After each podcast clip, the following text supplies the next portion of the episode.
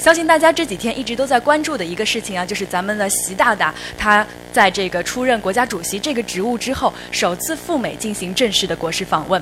我们平时都熟悉了习大大所说的中美关系不要陷入休斯底德陷阱，合作要寻找最大公约数这样的表达。这一次呢，他又提到了中美之间要推进合作的提档换速，判断彼此战略意图的时候呢，要防止三人成虎，也不能一人偷斧。中国反腐是顺应民意，而不是纸牌屋；亚太也不是决斗场，等等啊，这样一些富有新意的说法。那么，我们应该如何来解读高仿此刻的中美关系？它和过去还有未来的比克又是如何联系的？那些新词儿啊，是政治术语，还是和我们中美民众都羞怯相关的呢？或者说，用一种家庭关系来比喻中美之间的关系啊，能否和如何来走向和谐？在习大大此刻前往纽约联合国出席联大会议的时候，我们做一个热身的解读。今天到场的这位嘉宾啊，自然是最有发言权的。那么他昨天啊就在北京，关于这个高仿的这件事情啊，还接受了四次的这个媒体的采访。那今天呢，他就上午刚刚从北京来到了上海，来到了我们的文汇讲堂。下面我让我们以热烈的掌声，首先有请从北京远道而来的主讲嘉宾，中国国际问题研究院院长苏格大使，有请。那么今天给大家汇报一下，呃，大家都关心的中美关系它的现状、过去、未来。那么我就从给大家汇报，就从习主席现在正在对美国的国事访问谈起。呃，我们都知道了，中美关系是世界上最重要、最复杂的一对关系啊。呃，不管你在哪一个行业。可能有的同志觉得中美关系离我们比较遥远，但是实际上中美关系啊，事关我们每一个个人，事关千家万户。因为大家都知道，我们经常说中美关系啊，就好像一艘在大海航行的巨轮。那么这个巨轮中间呢，重要的就是压舱之物，就是中美的贸易关系，中美的商务。贸易往来，如果我要说，有一段时间呢，我中国外交部日子也不太好过。别人说，美国给你频频给你施加压力，你为什么还是以好言相待？所以外交部长就收到了不明读者呢呃来给寄来的包裹，秘书打开一看呢。里面竟然是一盒一盒的钙片儿，说你外交部你没有骨，你你那个骨头比较软了呀。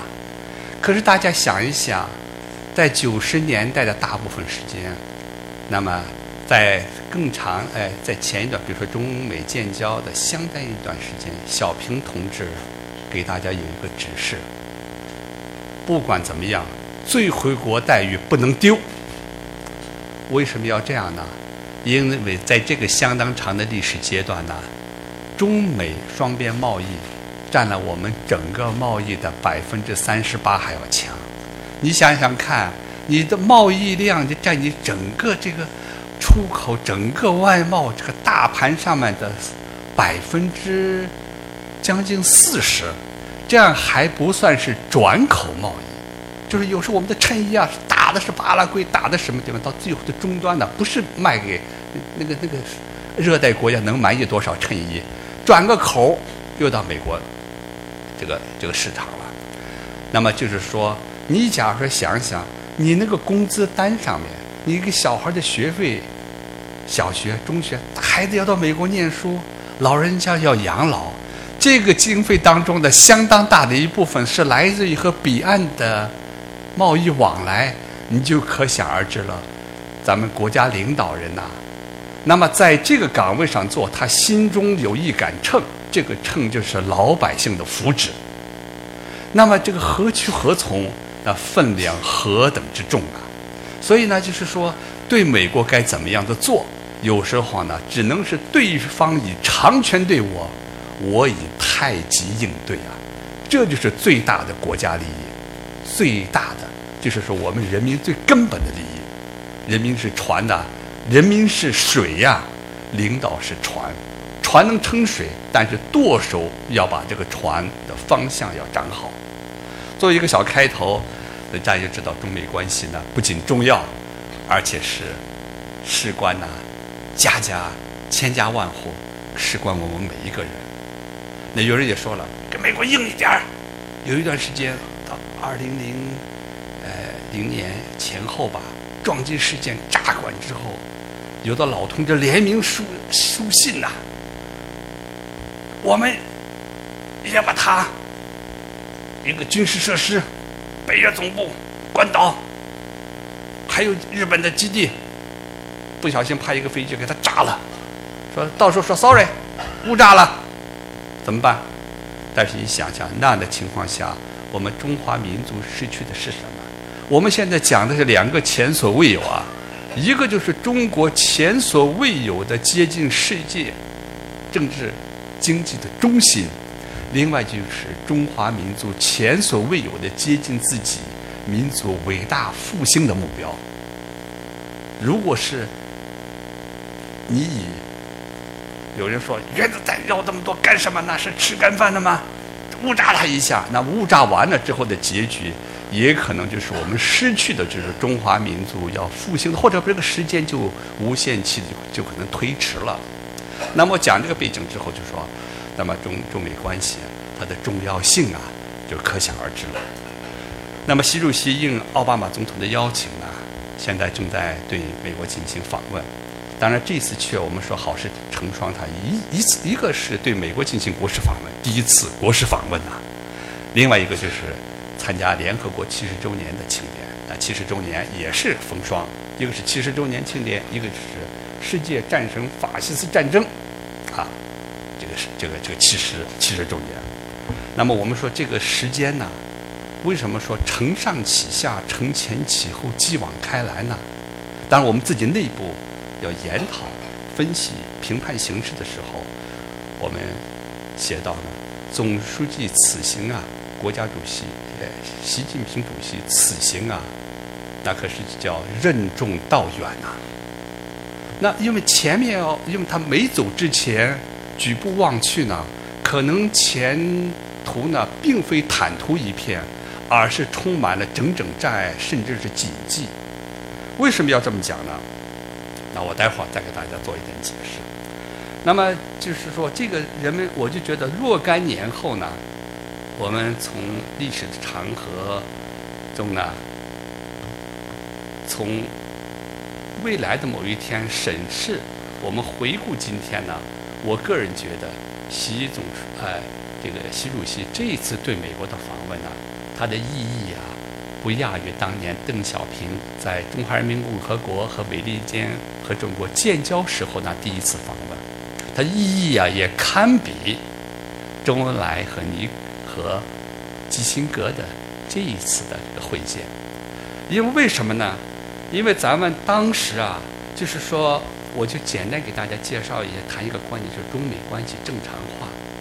那么，中美关系正常化是在一个什么情况下产生的呢？什么情况下发生的呢？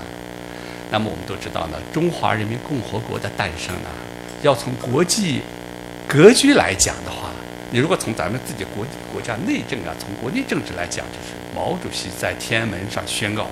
中华人民共和国中央政府今天成立了，中国人民就站起来了。在国际格局当中来看呢，四九年新中国宣布成立，那么刚好就是处在冷战的夹缝当中，因为四七年杜鲁门主义马马歇尔计划相继出台，那么在美国的战略家看起来呢，世界上已经分为两大阵营了。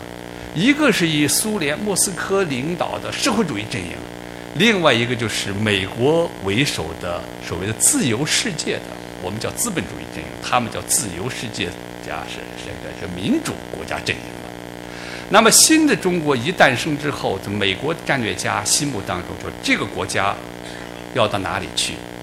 所以当时杜鲁门呐，还有一个小小的一个留了一个给他一个小算盘。在他对华政策的审视当中呢，这是以后经过解密的档案中呢，我们也可以看出，以前在那个这个四十年代末五十年代初，我们并不太清楚的。他说是，哎呀，我们要这个，他们根据情报啊，蒋介石当时大陆守不住了，可能得往台湾得要走啊。当然，国民党内部啊，他们自己的口径是，国民政府可能会要禁守台湾。你说中国这个这个文字啊，这个词用的多么巧妙，就是禁守啊，不是说退却了、打败了啊。那么在美国人看起来，在大陆国民党一定会失守，怎么办呢？是不是要用武力防止共产党进一步接管台湾？杜鲁门领导的美国国家安全委员会呢，做出个决定，不通过军事手段，怕打仗，只通过外交和经济手段。说你如果真就是你你你如果真战的话，反正我们也不管了，就是通过军事和经济手段防止台湾让共产党再战了，但是不出兵。为什么最后中华人民共和国和没有建交的美国之间又有了一场热战，形成了不共戴天的死敌呢？这就是因为朝鲜战争。五零年一月的时候，杜鲁门还那说。我们想无意介入中国的冲突。六月份朝鲜战争六月二十五号一爆发之后，当天的就在布莱尔宫，就今天的白白宫旁边的那个白白呃那个国宾馆呢，就举行了国家安全委员会的会议。这时候就决定第七舰队派出。那么这时候第七舰队派出的的目的就是防止朝鲜战争蔓延。当然最后呢，正是因为第七舰队呃正是因为朝鲜战争的爆发呢。就使得我们解决台湾问题的这个时间呢，就无限期的拖了下来。我们一个领导人说得好，就是因为美国的干涉，中美关系上面才永远有一块抹之不去的乌云。要知道今天问题还没解决，对吧？那我们就是长话短说，就是说。那么中美两国就一直是处在这种对峙，特别是打了一仗。我们当时派了伍修权到联合国和美美国代表唇枪舌战，但是你看，在当时我们没有在国际上没有太多话语权的情况下，联合国当时在美国操纵下通过的决议，竟然把中华人民共和国和朝鲜民主主义人民共和国界定为是朝鲜战中的所谓打上引号的侵略者。你说这天理何在？只是到了中华人民共和国在联合国的席位，我们不说加入啊，这恢复了之后，我们才把这个颠倒的历史啊，才颠倒了过来，把那个案子叫做叫做废案，就搁置起来了。但是当时历史上就是这样的，我没有太多的发言权。那么，那么这个这样这个宿敌啊，什么时候走到一起来了呢？因为《三国演义》开篇名言呢。分久必合，合久必分呐。两个兄弟，社会主义兄弟，你说实在的，当时有人说，哎，那时候就不应该怎么样，那时候不应该怎么样。咱们得要有历史唯物主义的观点看的问题。当时每一个步骤都是符合当时中国最大的国家利益的。建国之初，你没有苏联老大哥的帮助，我们洛阳拖拉机厂，我们解放牌汽车是什么样生产出来的呢？G 四幺五零啊，那是苏联当时最新型的汽车，就就是给中国就给了就原件了。那么在这种这种情况下，我们站稳了脚跟，起步了建设，所以叫做吃水不忘挖井人呐。你说现在啊，当时就不应该和苏联就真的搞那么亲近。你想想看，我们这个工业基础怎么怎么一步步打下的这个基础啊，哎。所以我是觉得这一篇文章当中就写到了说，我们看到问题的时候，一定要在看到历史长河当中呢，它有很多界碑，就里里程碑啊。你很多遥久远的这个时段呢，有一些界碑上面虽然已经看到了岁月的痕迹，但它上面毕竟是闪着历史的光辉。以后呢，毛泽东同志要坚持自力更生。赫鲁晓夫呢说：“咱们合起来吧。”共产主义大家庭，搞个联合舰队吧，搞一个长波电台吧。毛泽东说个说了个不，说了个 no。这时候慢慢慢慢，这个兄弟之间的情谊就淡了。以后兄弟洗墙，到时候谁是马列主义的、马克思主义的正宗的继承人，就凭苏共公开信。慢慢慢的越吵越厉害，到最后珍宝岛那个事件呢，说这个月牙形的这么一个岛。到底是顺着里面划线呢，还是顺着外面划线呢？两军就交战，一个武装冲突不要紧，北面陈兵百万啊，坦克就倒是我另外一篇这个这个今今天就没有带那个那个幻灯片，就是他有很多坦克，就陈兵百万。那这时候呢，毛泽东同志就感到呢，我们国家安全有着夹肉面包式的严峻局面。周恩来同志为了给毛泽东同志替毛主席分担呢。就请了陈毅、聂荣臻、徐向全等四位老帅到今天的新华印刷厂，停产闹革命啊！哎，说那有几间房子，你们给我们研究一下国际形势。所以就研究国际形势，像我们这务虚的这些单位的，为什么重要呢？就是说你要判定的形势是战是和，那么直接关系着国内政策的审定，就是我们今天讲的国内和国际两个大局。而且在今天的情况下，国际形势越来越和国内的形势相连，那么国内政治啊，也往往往越来越多的和国际政治相连。周恩来总理就给四位老师说：“你们研究一下国际形势，现在咱们两边呢受敌，你们看现在国际形势究竟怎么样？如果会不会发生战争？如果发生战争，会是什么情况？”那么陈毅元帅还是率先表态。说我看呐，现在呢，咱们面临着苏修和美帝的压力。以我看呢，美帝给我们的压力没有苏修这么大。要打，可能不是美帝打我们。周恩来听了以后给毛主席汇报，毛主席没有说话。周恩来同志又让几位老帅说：“那你们想，如果苏修给我们。”美帝这时候打我们的可能性不如苏修大。如果一旦发生一旦发生战争，你们有什么好的政策报告？有什么好的口径？有什么好的建议给中央提出来？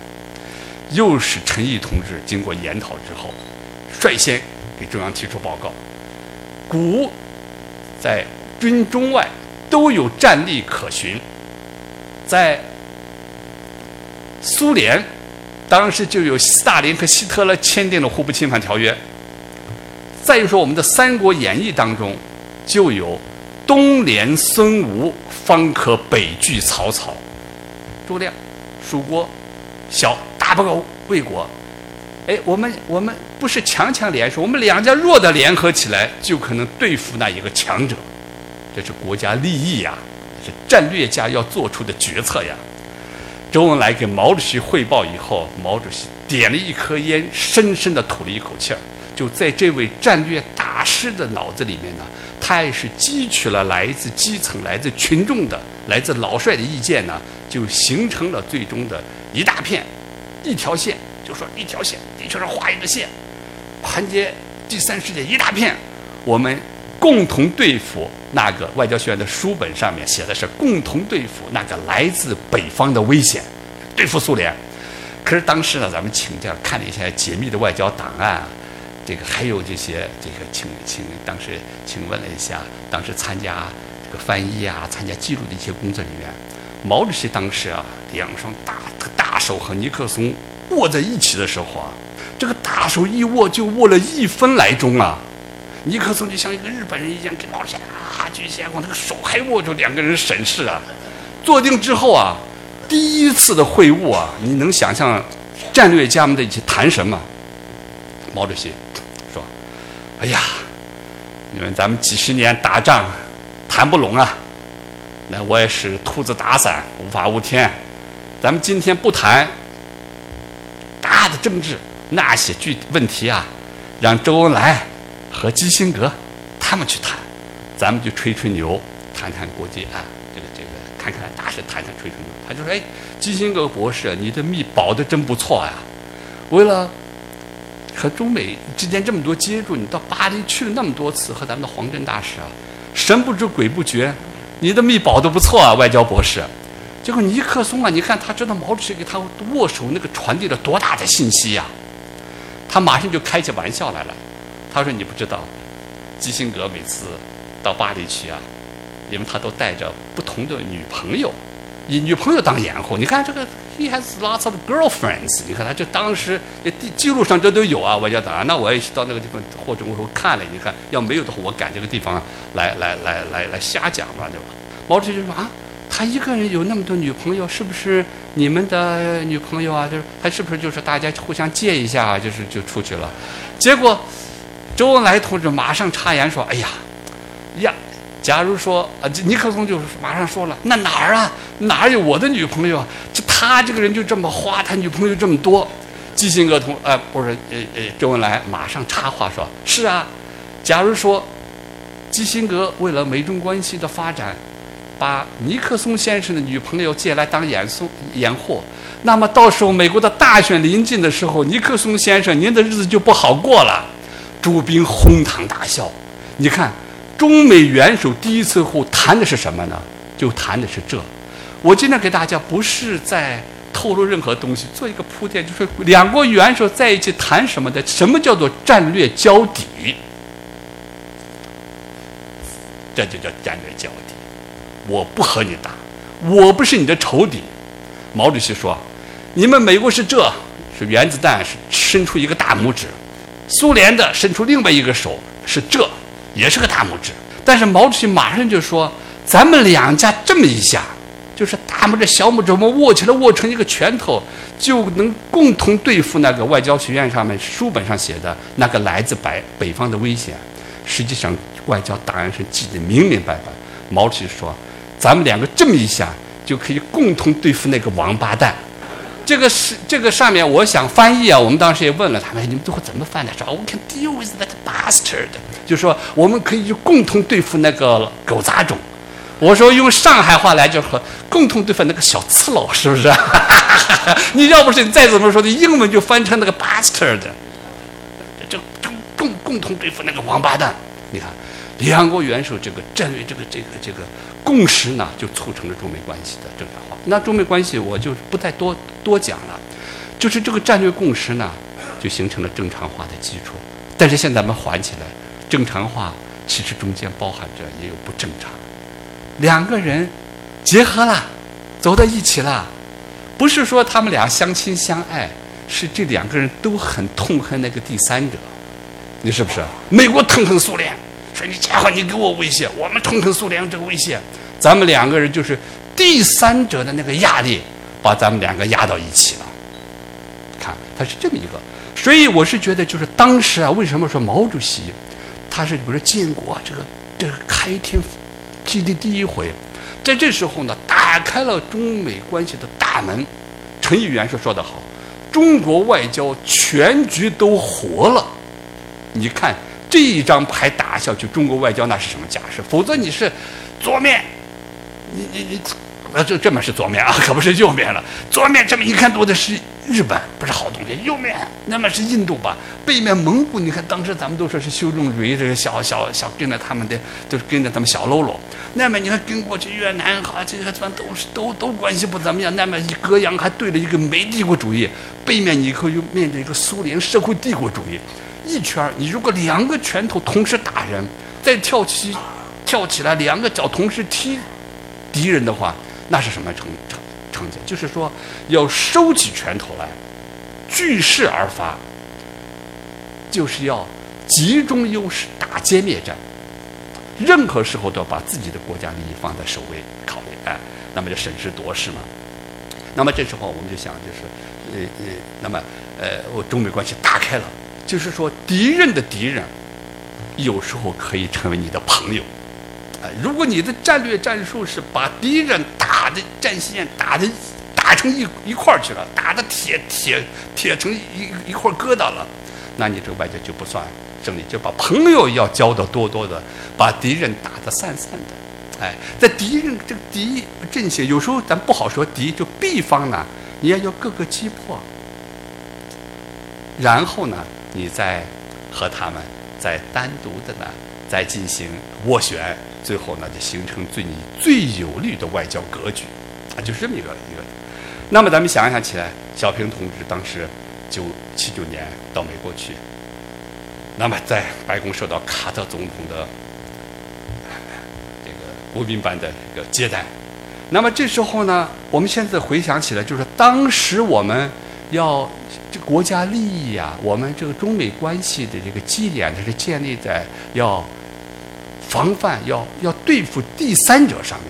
现在呢，就该是两国呢，经过了冷战结束以后这段时期的磨合，经过了二十世纪开始这十年，我们中国的国力不断的发展。为什么说撞击和和和和和炸管两个事件之后，当时呢，中美关系情况堪忧啊。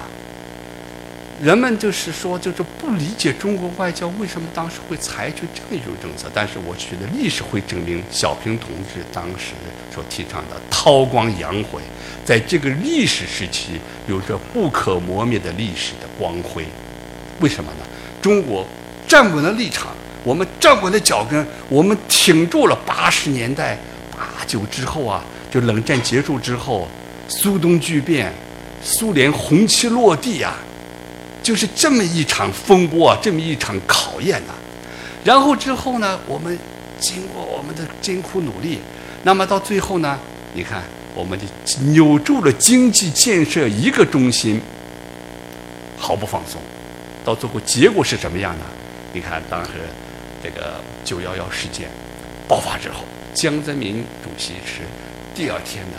跟美国总统布什立即通电话，这是世界上第二个元首和美国通电话的呀，表示我们反对一切形式的恐怖主义，在这个地方愿意和美国合作。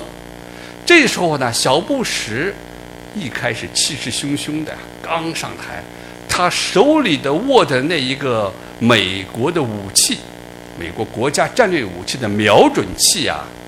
正在盘算要不要把中国罩在里面，作为美国最大的敌人。他突然感到，哟，这中国不是我们的敌人。最后呢，就美国战略家就提出了一个利益攸关者，到最后呢，就建设成了一个就是中美啊共建建设性的合作伙伴。就在这个大的背景之下呢，那么中国的贸易。就是美国忙着打了，基本上是十年呢，打了两场战争，伊拉克一场以后，阿富汗一场战争。那么中国的国力一下就给突飞猛猛进，倒是超过了日本，成了世界上第二大的经济体了。有些学术界把它叫做“居”，这个坐二望一呀。如果按照如果一呃一一零呃一二呃这个这个这个左右的话，如果按照。国际有一些机构说的 PPP 就是购买力评价法，这时候我们那些指标呢，我们就远远已经超过了世界上所谓现在号称第一强国了。如果咱们现在说说的中国的就是以铁公鸡来衡量，以及相应的这些个产能啊，什么叫铁公鸡？铁路、公路、机场。这铁路、公路、机场叫铁公鸡啊！这个地方相对的，你比如说我们的木材的用量呢，我们的钢筋的产量呢，水泥的产量啊，我们的工程机械的产量呢，哪一个不是世界第一？只不过我们有时候还在韬光养，还不能说我们这个上世界都占了第一了。